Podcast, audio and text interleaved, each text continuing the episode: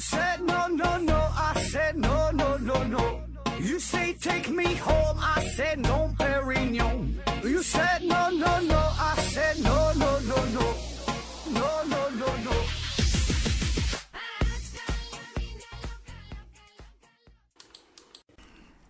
拼命探索，不计后果。欢迎您收听《思考盒子》，本节目由喜马拉雅平台独家播出。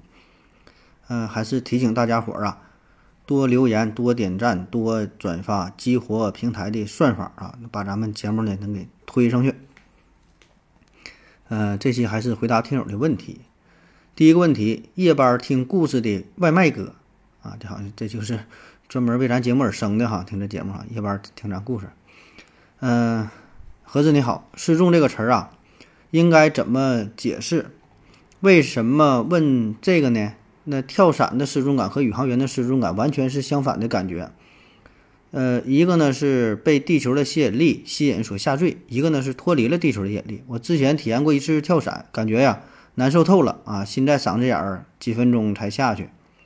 呃，宇航员肯定不会有这种感觉吧？但又说回来，美国宇航局为了让宇航员体验失重的感觉，把宇把飞机啊用飞机把宇航员带到万米高空，然后让飞机快速俯冲。呃，当飞机下落的速度和舱门宇航员下坠的速度一样时，应该和舱内应该是吧？舱内宇航员，呃，宇航员就漂浮在舱内，呃，然后营造营造失重感，这种失重感感觉就和跳伞差不多，都是被地球所吸引的。你怎么看？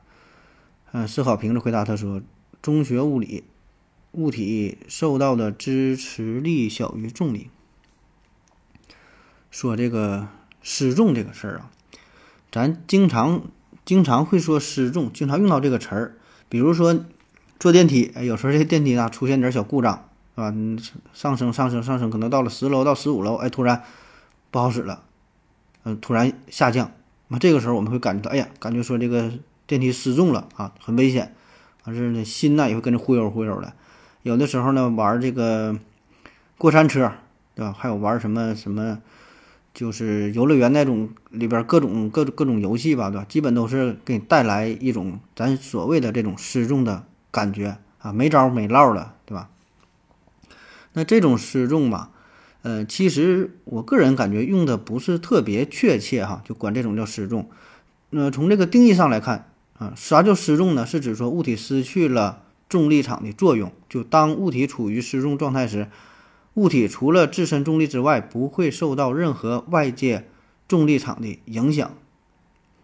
所以呢，如果单纯从严格的定义上来看，呃，咱坐坐电梯也好啊，坐这过山车也好，那这个时候并不算是失重，对吧？这确实是受到了地球的引力呀、啊真正的失重得是在太空当中，就完全漂浮的状态，没有任何吸引力，你在里边儿不会有任何的这个这个这个位置的变化，对吧？你就在那儿待着，漂浮起来，上下左右你也分不清哪边是哪边啊，你不会不会动的，对吧？你这才叫真正的失重。所以呢，跳伞那种感觉它并不叫失重啊，它是有地球在吸引着你，你是投向了呃这个这个大地母亲的怀抱哈。所以我觉得这个并不叫严格来说并不叫失重，只是说用这种状态吧，呃，可以模拟吧，或者说是最接近宇宙当中的失重的状态了，也是没招没落了啊，你也控制不住自己的身体啊，但是并不并不一样吧啊，个人感觉啊，这个比较专业啊。有没有这个高中物理老师帮咱回答一下？嗯、下一个问题，悲伤小盒提问说：“请问盒子在哪个朝代、古代的书啊开始有配插图的啊？配插图的都是些什么类型的书？然后为什么开始配插图啊？那配插图这个事儿，呃，下边有人回答说，从这个《山海经》开始就有图了。然后的又有人补充说，并没有出土的文献可以证明《山海经》里的书啊有配图的。啊，下边有人回答说，配图是为了更直观，信息传递的更准确。啊，说这个书配插图，这事儿就得看你怎么去定义这个所谓的插图了。那如果说最早的话，那甲骨文里边，甲骨文上的那就有插图，是吧？它是在这个龟壳上画的画，画一些图形，那这个也可以看作是图啊，对吧？那正经的说啊，配插图的，我能查到的数据是，呃，长沙马王堆长沙马王堆一号墓出土的帛画帛呀，这在这上面这帛画啊，就有一些彩色的动物的图案啊，可以看作是最早的呃带有插图的作品了。下一个问题，剑水龙提问说：何总有没有莆田系医院来挖你挖你过去坐诊呢？如果有，你是怎么拒绝的？这当然没有了。这莆田系医院他闲的挖我干啥呀？我这挖我当去挖挖我让我过去当主播吗？下一个问题，湿水中灵提问说：请问何这为什么人民币的单元元角分啊？但是呢，很多人在日常生活当中把它啊叫成几毛钱啊毛。嗯，这个就是咱平时叫的和这个官方的说法不一样，对吧？官方叫元角分，咱们一般叫几块钱、几毛钱、几分钱，现在也没有几分钱了。呃，咱人民币啊，规定呢有分为主币和辅币，就主要的货币啊和辅助货币。中华人民银行法第十十六条规定，人民币的单位是元啊，人民币的辅辅币呢是是角啊分啊，这是这这么叫的啊。那咱为什么管角叫做毛，管元叫做块啊？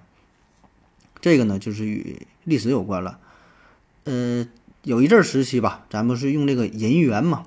银元，那使用银元的时候呢，就是用块作为作为单位啊，两块大洋，对吧？几个给我来几块大洋，哎，不就块？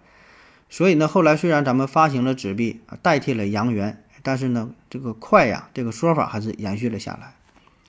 那为什么管这个角叫做毛啊？几毛钱呢？这个毛啊，原来呢是毫，毫毫米的毫这个字儿。原来是这毫，这个就是比它更小，比这个元呢更小的这么呃一个单位嘛。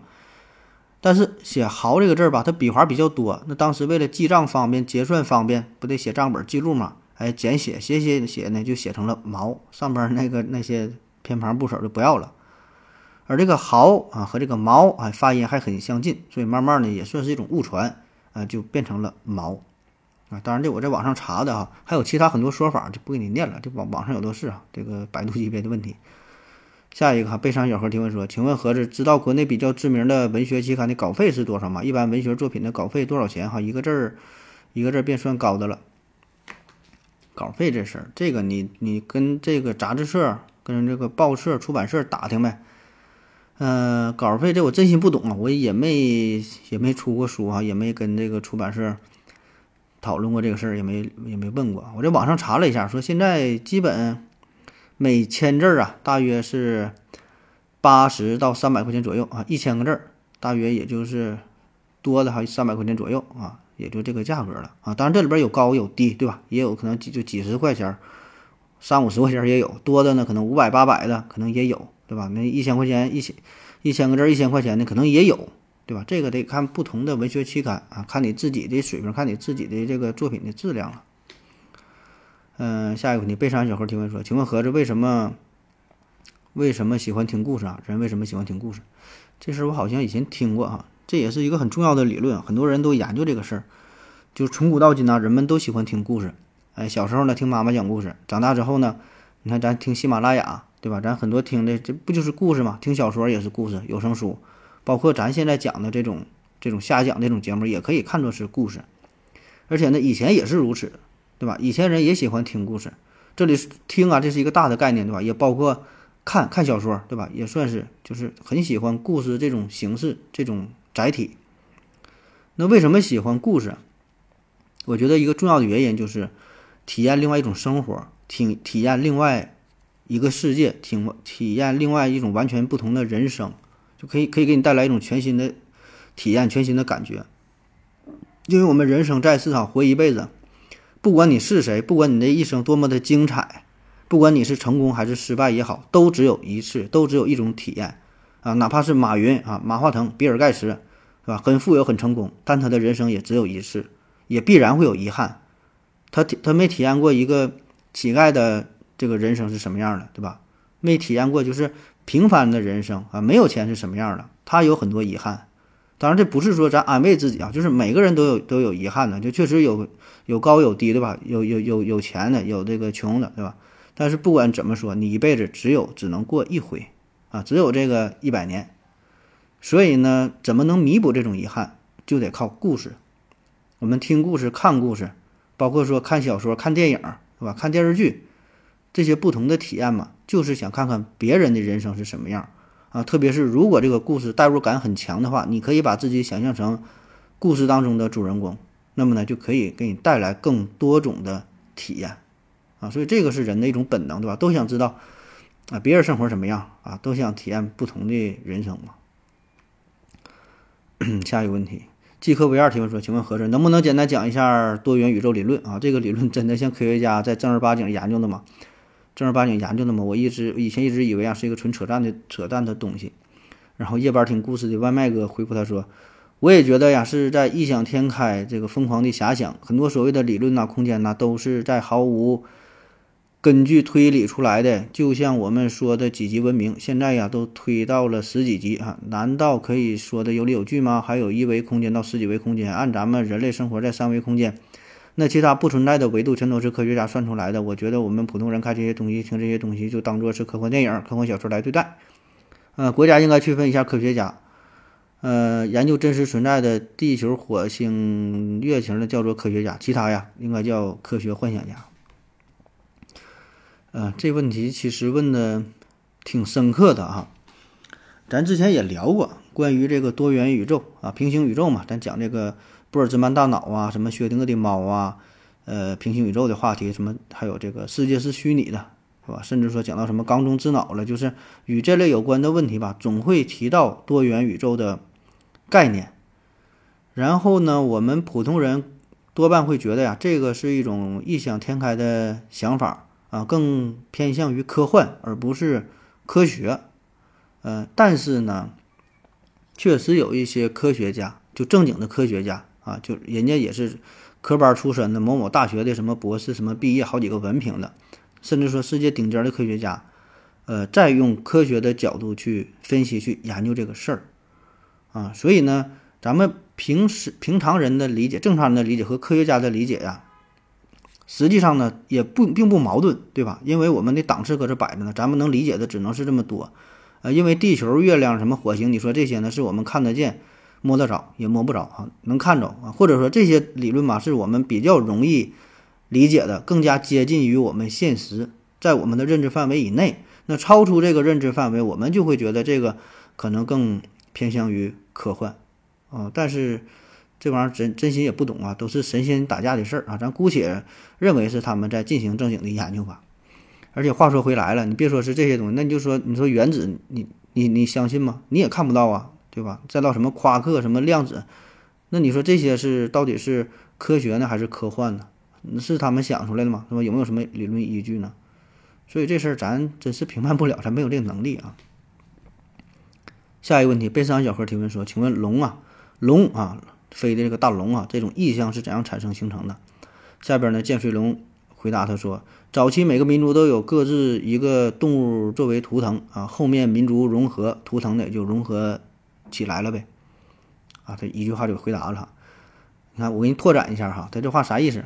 就他说的很对哈，我就是再闲扯几句，说这个龙的形象的这个来源啊，龙可以说是在咱咱们中华民族一个非常。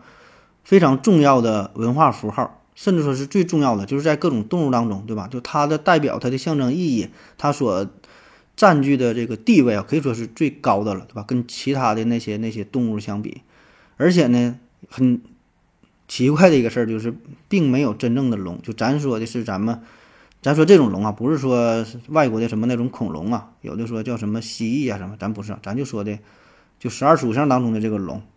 对吧？这种吉祥如意的这种象征的这种龙的形象，那么这个龙怎么出现的啊？有这么几个说法啊。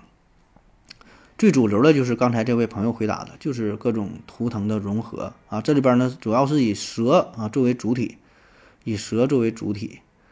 呃，因为蛇在以前的这个所有的动物当中啊，也是认为比较神奇的、挺有灵性的啊，比较特殊的一个动物。它长得也是挺挺奇怪，对吧？那么在古远古时代，生产力比较低下，知识水平也落后，啊，什么也不懂，所以呢，人们会对大自然当中的各种形象产生崇拜、产生敬意、产生敬畏。最开始呢，呢就是崇拜单一的动物，对吧？这里边有崇拜蛇的，有崇拜鸟的，崇拜鱼的，崇拜牛的，崇拜狗，崇拜啥逮啥崇拜啥，是吧？对，对于植物它都有崇拜，就看着啥，万物啊，大自然当中感觉全是神，那他们就可以操控这个世界嘛。然后各种崇拜呢就综合在一起，各种崇拜，每个就每个动物它都有自己的特长嘛，就开始把每个动物不同的器官呢就结合在一起。那崇拜鸟，鸟最厉害是啥？它有膀，它会飞，是吧？咱就拿它的膀。鱼，鱼它会游泳啊，最厉害的是啥？它有这鱼鳞呗，对吧？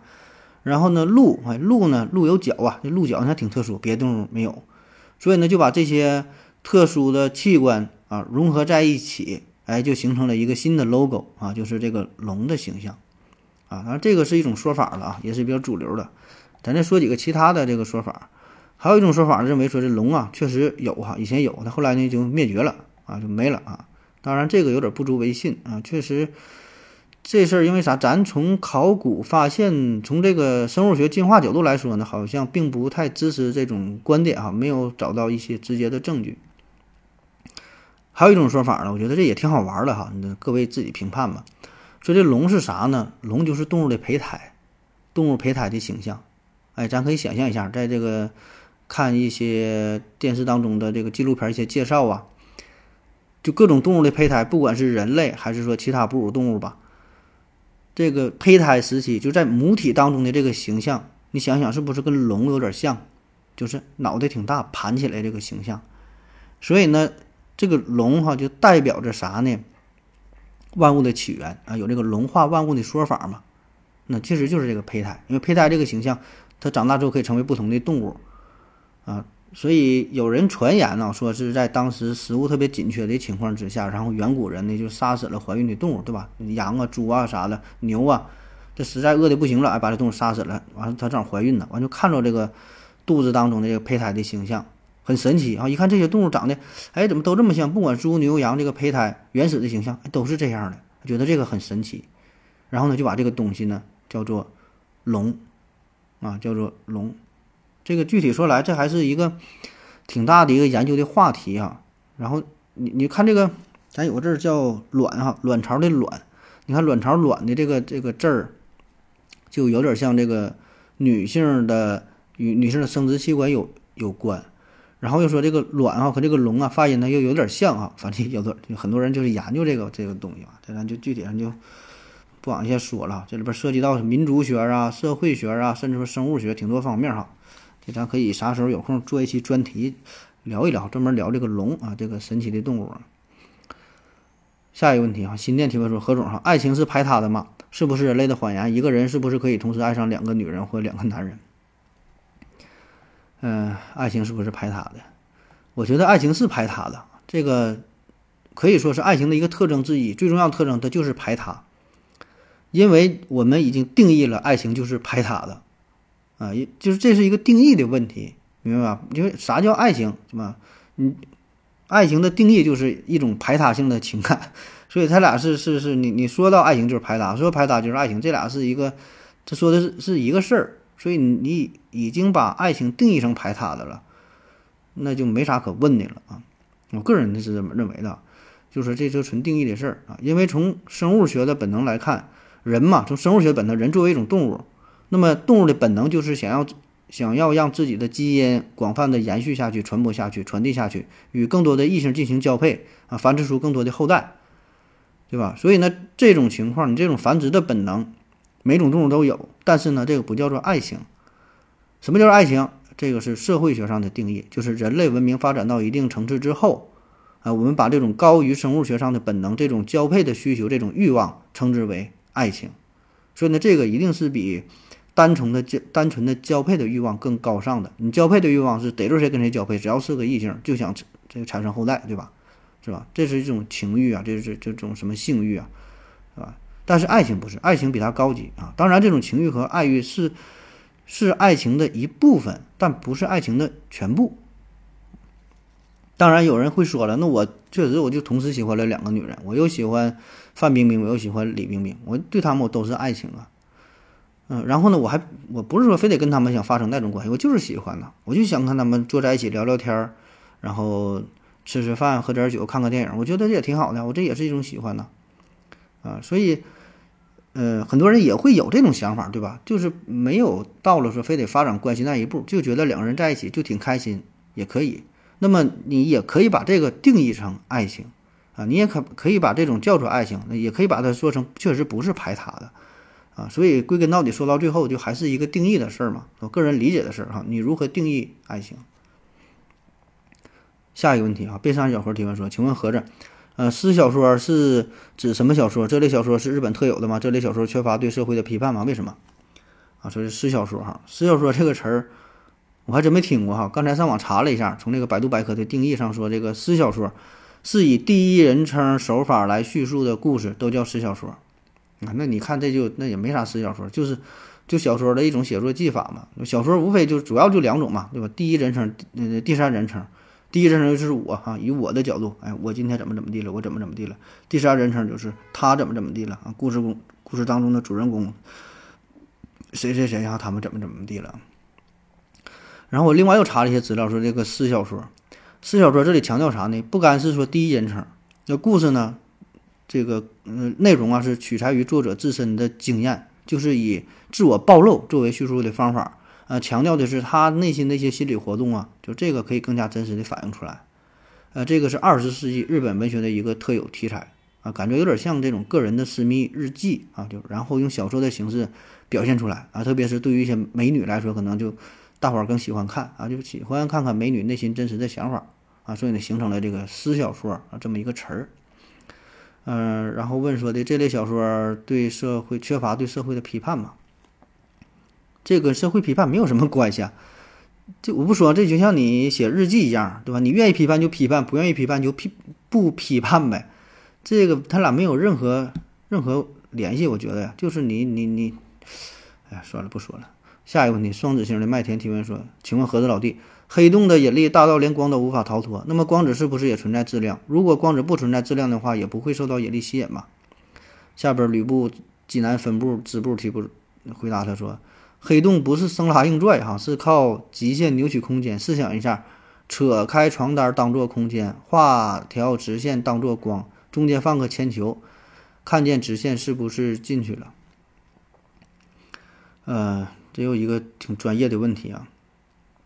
你说这事儿吧，首先我确实不太懂啊，这个专业性很强，嗯，但是你这里边你就我就试着就我懂这些，我就跟你说一下，你这个问题这里边你默认了一个前提，就是说这个引力只能作用于有质量的东西，没有质量的东西就吸引不了，对吧？这是你默认的前提。但是你说这个说法并不一定成立啊！谁说引力只能作用于有质量的东西？没有质量它咋就不能吸引，对吧？谁证明说不能吸引了？对吧这是一个事儿，然后再有一个事儿呢，就是，呃，这个空间弯曲啊，空间弯曲这个事儿，就是引引力的作用效果啊。刚才那位朋友就举的这个例子啊，嗯，大概就是就是就是这个这就是这么个思路，相当于啥呢？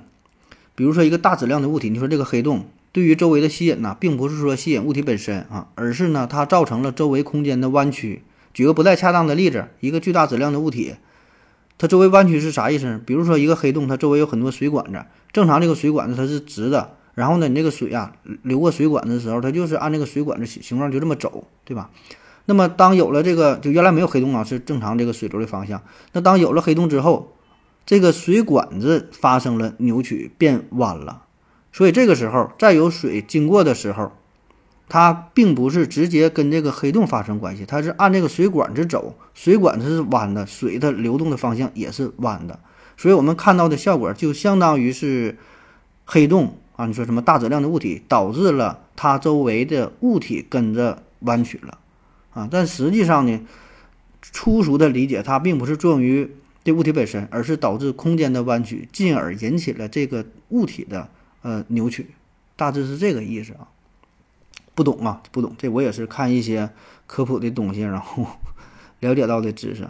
嗯，下一个问题吧。何开暴富提问说：“请问何志军，我以前呢挺喜欢罗胖的，感觉观点观点挺挺新颖啊，也比较接地气儿啊。不指望是小书童吧，良师益友的位置应该有啊。后来呢，一波焦虑营销，彻底反感。最近抖音上刷到后之后，还是划过去啊。最近几天呢，总想在没。”总想在那没有评论留言怼一下，呃，我知道不啊，他说他就再想去怼一下那个事儿哈，就不爱看嘛。现在是想想去留言怼他，我知道不应该，呃，应该不喜欢他就划过去才对哈。但是总是不知道怎么的了，有什么刺激着我，就是宁可花点宝贵的时间打字去怼他啊！我想知道这种呃讨厌激烈的情绪是怎么产生的啊？下边呢，吕布济南分部济南支部啊回答他说：任何痛苦啊都是对自己无能的愤怒啊，任何的愤怒都源于对不可控的恐惧啊，任何恐惧都有可能导致。